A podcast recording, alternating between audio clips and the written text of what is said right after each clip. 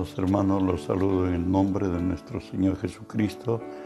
Que la gracia de Él sea hoy sobre nosotros, sobre los nuestros, en el momento que estemos, las circunstancias que pasemos, las confrontaciones que tengamos.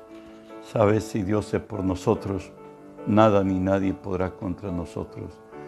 Estamos estudiando la palabra de nuestro Dios en el Evangelio según San Mateo 4 el verso 17 que nos dice así, desde entonces comenzó Jesús a predicar y a decir, arrepentidos, porque el reino de los cielos se ha acercado.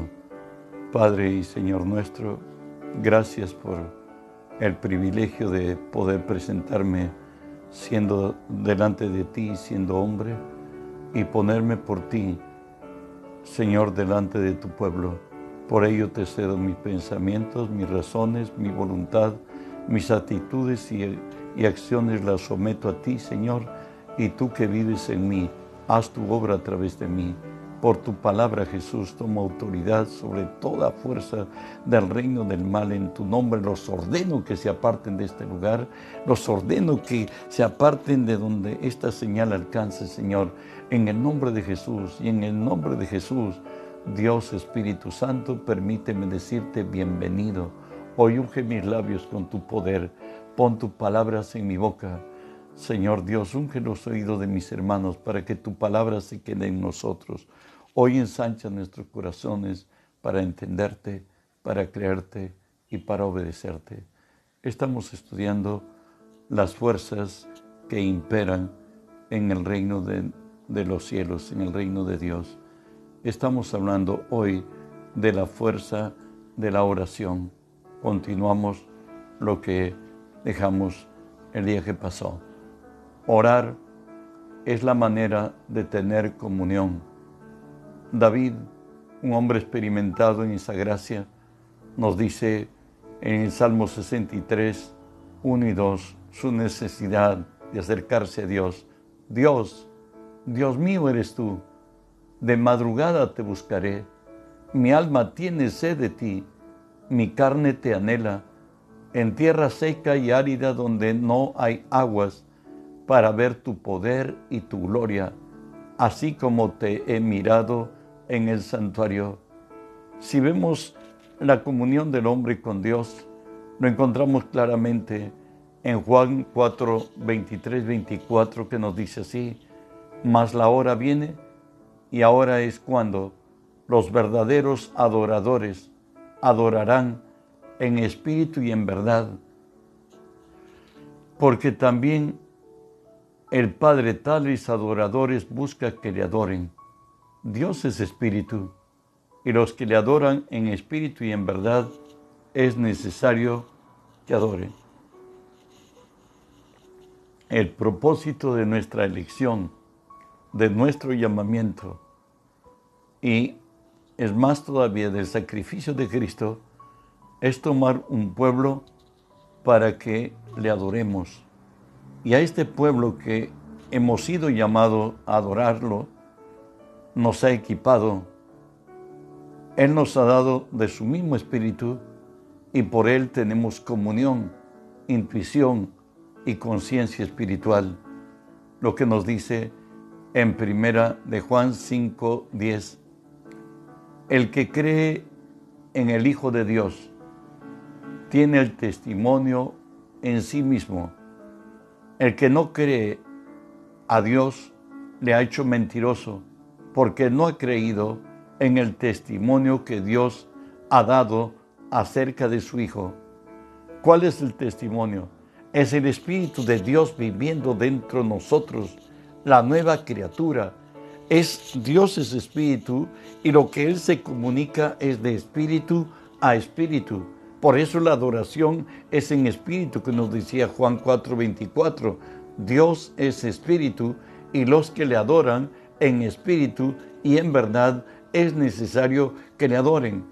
Todos los hombres pueden cantar a Dios, alabar a Dios, pero adorar a Dios solamente los que por gracia hemos, sido nacido, hemos nacido de nuevos y esto no es, no es por obra nuestra, sino es un don de Dios para que nadie se gloríe, nos dice Y al venir a Cristo, el Espíritu de Dios que vive en nosotros, que David lo llamaría lámpara de Jehová, es el Espíritu del hombre, bueno, pues en ese Espíritu está nuestra capacidad de tener comunión para con Dios. Y por eso es que nos dice el Salmo 104, entrad por sus puertas con acción de gracias y por sus atrios con alabanzas, bendecid su nombre. Acción de gracias es aquellos que por gracia de Dios hemos sido, hemos llegado a renovar el espíritu de nuestra mente al venir Cristo a nuestras vidas y podemos entrar delante de su presencia con alabanzas y bendecir su santo nombre. Y allí en la presencia de Dios convertirnos en una fuente de alabanza y donde la gloria de Dios se revela, donde se manifiesta a través de entrar en esa, en esa realidad, lo hacemos a través de la sangre de Cristo, como nos dice Hebreos 10, 19, 20. Así que hermanos, teniendo libertad para entrar en el lugar santísimo, por la sangre de Jesucristo, por el camino nuevo y vivo que Él nos abrió a través del velo, esto es, de su carne. Dios eh, recuerde nuestras oraciones. Tenemos que hacerlo en el nombre de Jesús. Para echar fuera demonios tenemos que hacerlo en el nombre de Jesús. Pero entrar en la presencia de Dios, tener comunión realmente con Él, es a través de la sangre de Jesús. Ahí mencionamos que vamos, nosotros entramos a su presencia por haber sido redimidos por su sangre, por ser el pueblo que Él salvó para su gloria. Y bueno, y el Espíritu pondrá en nuestras bocas la realidad de lo que ha hecho la sangre Jesús, que ha hecho, nos ha, nos ha adquirido como pueblo. Delante del Padre ha pagado nuestro precio y ya tenemos confianza para con Dios por medio de nuestro Señor Jesucristo y es al lugar santísimo terrenal en el tiempo de, Moisés y los profetas. El sacerdote llevaba sangre. ¿Por qué? Porque para entrar a la presencia de del Dios Santo, si alguien entraba en pecado, era fulminado. Pero Cristo llevó su propia sangre y esa sangre fue derramada en el trono de justicia para que se convirtiera en el trono de gracia y de misericordia. Y por eso podemos entrar a la presencia de Dios. Y nos dice la manera, entrar por sus puertas con acción de gracias, declarando la grandeza y la gloria de la obra de Jesús en nuestras vidas y, delante de Dios el Padre estamos redimidos. De ahí que nos dice, al experimentar esta gracia, nos dice la palabra, con tremendas cosas nos responderás en tu justicia, oh Dios, de nuestra salvación, esperanza de todos los términos de la tierra, de los más remotos confines del mal, del mar.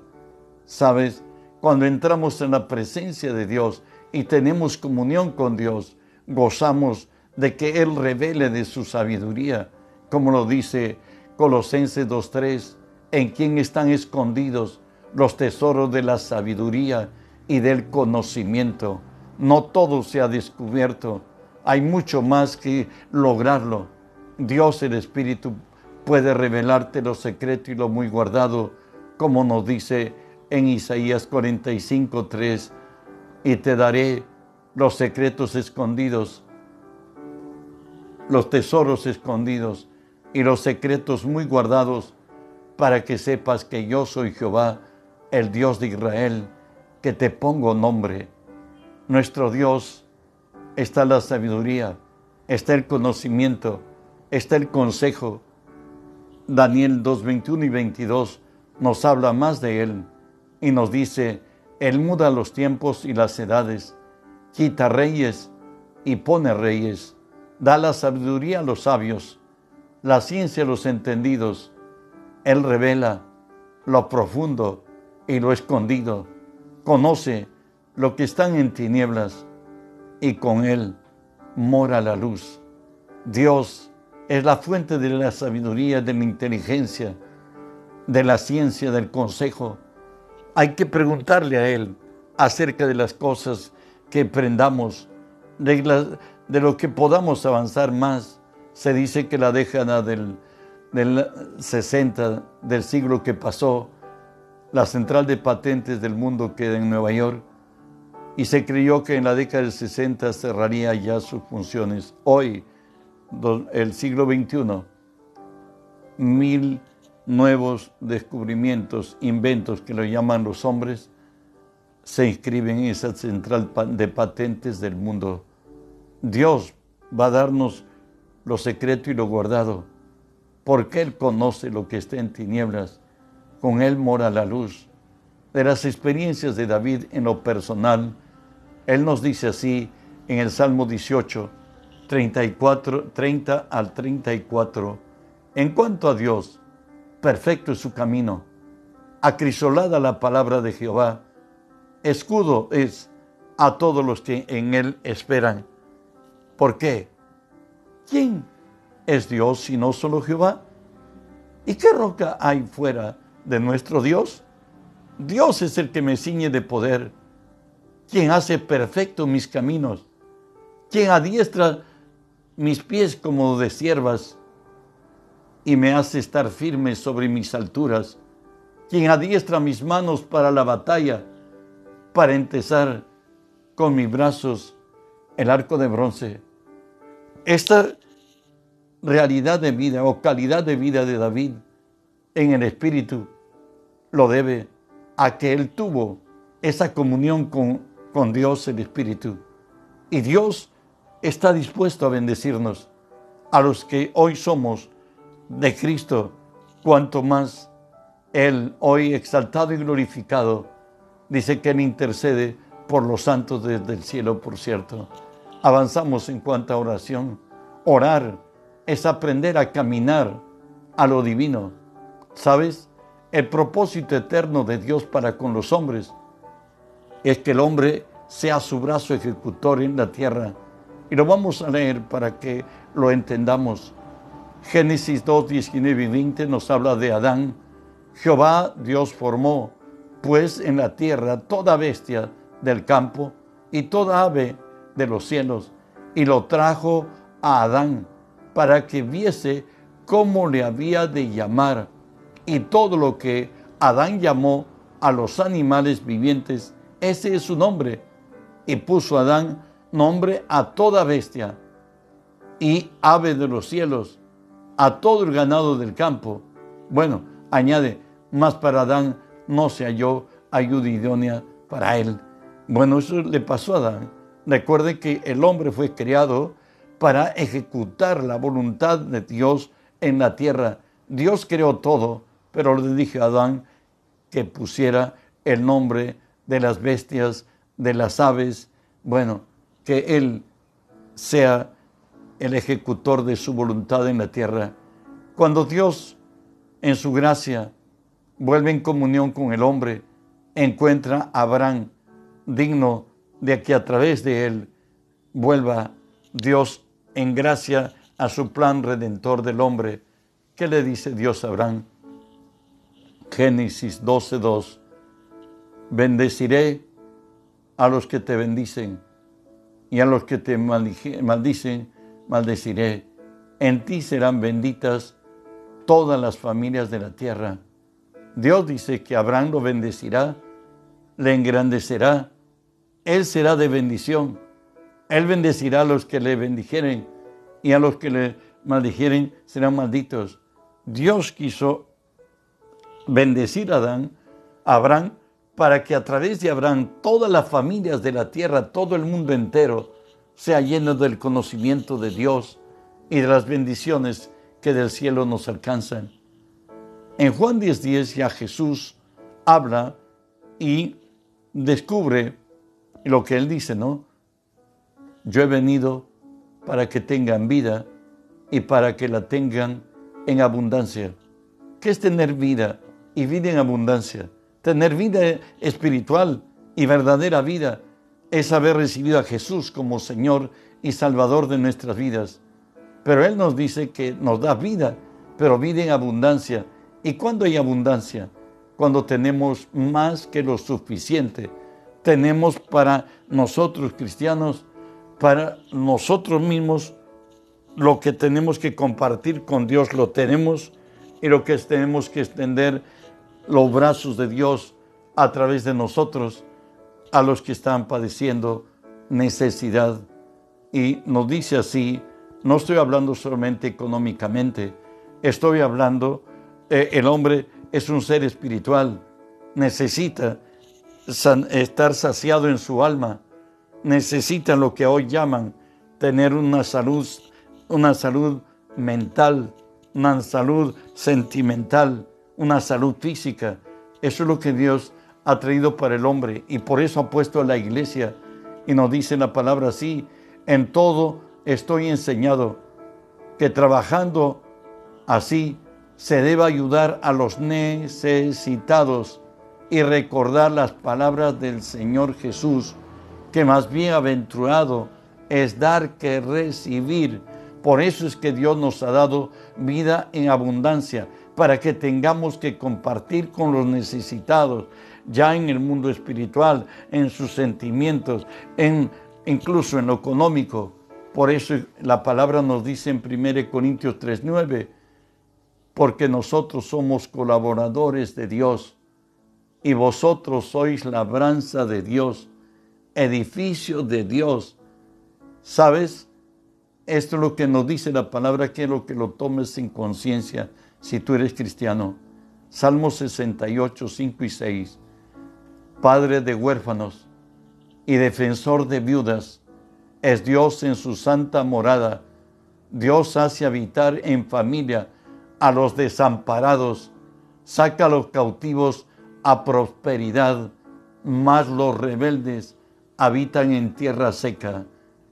Dios, a través nuestro, tuyo, mío, Dios nos va a usar para que esa gente que vive en dolor, en quebranto, aún hasta en miseria, sean consolados. 1 Corintios 14:3 nos dice que el que profetiza habla a los hombres para edificación, para exhortación y consolación. Nosotros somos el elemento que Dios va a usar para traer a sanar heridas, para dar de comer al hambriento, para bendecir a los que padecen necesidad, hambre, dolor o quebranto. ¿Cómo lo, podemos, lo debemos hacer? Siempre movidos por el amor que Dios ha puesto en nosotros, como nos dice segunda de Juan 6. Este es el amor, que andemos según sus mandamientos. Este es el mandamiento, que andéis en amor, como vosotros habéis oído desde el principio. A esto algunos le llaman el fluir, el divino, el fluir de Dios. Dios pone, Dios ama al hombre. Recuerde que la autoridad en esta tierra Dios le ha cedido al hombre. Por eso es que Dios no obra directo en la tierra. Generalmente, digo generalmente porque Él es el ser absoluto. Él puede obrar porque es su tierra. Sin embargo, Él es respetuoso de su palabra y Dios le ha dado al hombre la autoridad. Y para que Dios alcance a un hombre en necesidad, quebranto, dolor y cuanto, va a poner su amor que tiene a aquel que cayó en necesidad, en quebranto, en dolor, en miseria, lo va a poner en tu corazón o en el mío y cuando Dios lo hace eso, nosotros, eso se llama que, eh, que Dios se llama compasión. Compasión quiere decir sufrir con, asumir el dolor ajeno, la necesidad ajena, como si fuera mía. Se ha llegado a lo más profundo de tu corazón. Dios te eligió para que tú consueles, para que tú le, des aún bienes materiales para que lo ames en el nombre del Señor. Por eso es que nos dice la Escritura, porque Él produce en nosotros así el querer como el hacer Filipenses 2.10. Dios está dispuesto a bendecir al hombre. Los que estamos llamados somos los que hemos nacido del Espíritu y el amor de Dios está en nuestros corazones. Orar es entrar en la manera de enaltecimiento y de exaltación divina. Jesús dice así en Mateo 6:6, mas tú cuando ores, entra en tu aposento y cerrada la puerta, ora a tu Padre que está en lo secreto, y tu Padre que ve en lo secreto, te recompensará en público. ¿Sabes? La mejor parte de todo trabajo que el hombre hace está en ese lugar secreto. Ahí Dios nos va a instruir, como lo dice en Isaías 56, 7. Yo los llevaré a mi santo monte y los recrearé en mi casa de oración. Sus holocaustos y sacrificios serán aceptos sobre mi altar, porque mi casa será llamada casa de oración para todos los pueblos. Hermano, nosotros también somos casa de oración. Y por tanto, siendo casa de oración, debemos orar. Debemos unirnos a Dios en el Espíritu. Y Dios revelará lo secreto y lo guardado. Proverbios 8, 17 y 19 nos dice así, yo amo a los que me aman y me hallan los que temprano me buscan. Las riquezas y la honra están conmigo, riquezas duraderas y justicia. Mejor es mi fruto que el oro, y que el oro refinado, y mi rédito mejor que la plata escogida. Recuerda que para que Salomón tenga la sabiduría que llegó en gracia a Dios, Dios a concederle, fue que él oró y le pidió sabiduría y Dios le dijo, te doy sabiduría más de todos los que han sido antes de ti. Y te añado riqueza, fama, gloria y honra. Orar no es perder tiempo. Orar es buscar ser guiado, adiestrado, provisto, protegido por Dios, librado del poder del mal. ¿Sabes?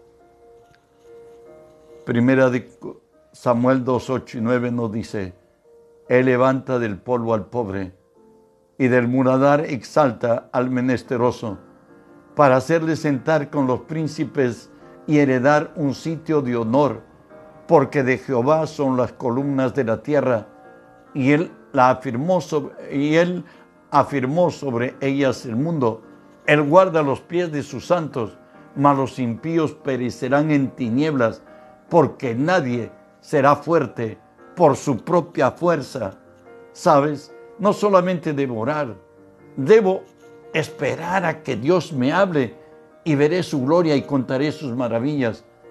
David fue el hombre que experimentó su gloria y su poder, cual pocos en todas las generaciones. Él no revela su secreto como él buscó a Dios. Salmo 62, 1 y 2 nos dice, en Dios solamente está acallada mi alma. De Él viene mi salvación. Él solamente es mi roca y mi salvación. Es mi refugio y no resbalaré mucho.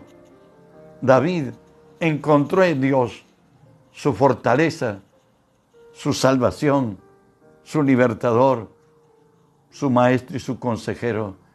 Y nos dice así de David la palabra en 1 Crónicas 17, 7 y 8. Por tanto, ahora dirás a mi siervo David, así ha dicho Jehová de los ejércitos, yo te tomé del redil, de detrás de las ovejas, para que fueses príncipe sobre mi pueblo Israel, y he estado contigo en cuanto has andado, y he cortado a todos tus enemigos de delante de ti, y te haré gran nombre como el nombre de los grandes de la tierra. David en todas las etapas de la, de la historia del hombre, desde que él, Dios fue quien lo levantó. Bueno, pues se habla de David, el que mató a Goliat. Y él nos dice de su experiencia en Primera de Crónicas 29 del 10 al 12. Y dijo David, bendito seas tú, oh Jehová, Dios de Israel, nuestro Padre, desde el siglo y hasta el siglo. Tuya, Jehová, es la magnificencia y el poder, la gloria, la victoria y el honor, porque todas las cosas que están en los cielos y en la tierra son tuyas, y tuyo, Jehová, el reino, y tú eres excelso sobre, toda sobre todos. La riqueza y la gloria proceden de ti, y tú dominas sobre todo. En tu mano está la fuerza y el poder. En tu mano era ser grande y dar poder a todos. Ese es nuestro Dios, el mismo Dios de David. ¿Sabes qué? Tomamos posesión de lo prometido al orar. Hebreos 11:6 nos dice, pero sin fe es imposible agradar a Dios, porque es necesario que el que se acerca a Dios crea que lo hay y que Él es gardonador de todos los que le buscan. Nuestras palabras nos determinan, tenemos que entrar con toda confianza a Dios. Según de Corintios 4:13 nos dice, pero teniendo el mismo espíritu de fe, conforme está escrito, creí, por lo cual hablé. Nosotros también creemos, por lo cual hablamos. Dice el Señor que en nuestras palabras hay un milagro. Marcos 11:23, Jesús le dice a sus discípulos después de que él había, al ver la higuera que estaba, no, no tenía fruto, maldijo a la higuera. Al día siguiente, Pedro se dio cuenta y le dice, maestro, la higuera que tú has maldecido ha quedado seca desde la copa hasta la raíz. Y Jesús les dice, porque de cierto os digo que cualquiera que dijera este monte, quítate y échate en el mar, y no dudare en su corazón, sino que creyere lo que, lo que diga, lo que diga le será hecho. Todo lo que digas creyendo será hecho. Dios nos habla de Abraham, su siervo, finalmente para hoy, Romanos 4, 17 al 20. Como está escrito, te he puesto por padre de muchas gentes delante de Dios, a quien creyó, el cual da vida a los muertos y llama a las cosas que no son como si fuesen. Él creyó en esperanza contra esperanza para llegar a ser padre de muchas gentes, conforme a lo que se le, se le había dicho. Así será tu descendencia. Y no se debilitó en fe al considerar su cuerpo que estaba ya como muerto, siendo de casi 100 años, o la esterilidad de la matriz de Sara, tampoco dudó por incredulidad de la promesa de Dios, sino que se sostuvo en fe, dando gloria a Dios. En esto de se sostuvo en fe, dando gloria a Dios, recuerda que para que las bendiciones de Dios nos alcance, tenemos que tener una promesa y ya tenida la promesa, debemos confesar la promesa, debemos declararla. Eso es lo que hacía Abraham. Dice que él se fortalecía en fe, dando gloria a Dios. Él ya no pedía a Dios que le dé los, los hijos que le había mostrado en la visión, que serían más que las estrellas del cielo. Él le daba gracias a Dios cada día por los hijos que Dios ya le dio. Y él pudo ver en cada estrella un hijo. Y hoy también nosotros somos hijos de Abraham según la promesa. Espero que Dios haya instruido a tu espíritu y tengas mayores recursos para que tus oraciones sean escuchadas y sea manifestado el olor y la gloria del conocimiento de Cristo en tu vida y seas de bendición a donde quiera que vayas y donde quiera que estés. Nuestro Dios es grande, es fiel y fuerte. El orar nos lleva a experimentar la gracia y el favor divino. Hermano, que la, la gracia de nuestro Dios sea sobre ti. Recuerda orar y velar para entrar en tentación Orar es introducirnos en el mismo pensamiento de Dios y en la forma de obrar de Dios. Dios nos ha puesto para hacer su voluntad en esta tierra. Dios quiere bendecirte, no quiere ver gente sufriendo, no quiere ver gente amargada. Dios te va a usar a ti y me va a usar a mí para hacer de bendición a muchos y sus vidas cambiarán y la gloria del Señor será manifiesta. Que Dios te siga bendiciendo. El día de mañana continuaremos con la oración y también te digo que tenemos oración temprano de 5 a 6 y 30 de la mañana y en la noche de 7, de 7 y 39. Que la gracia de Dios sea sobre ti. Bendiciones.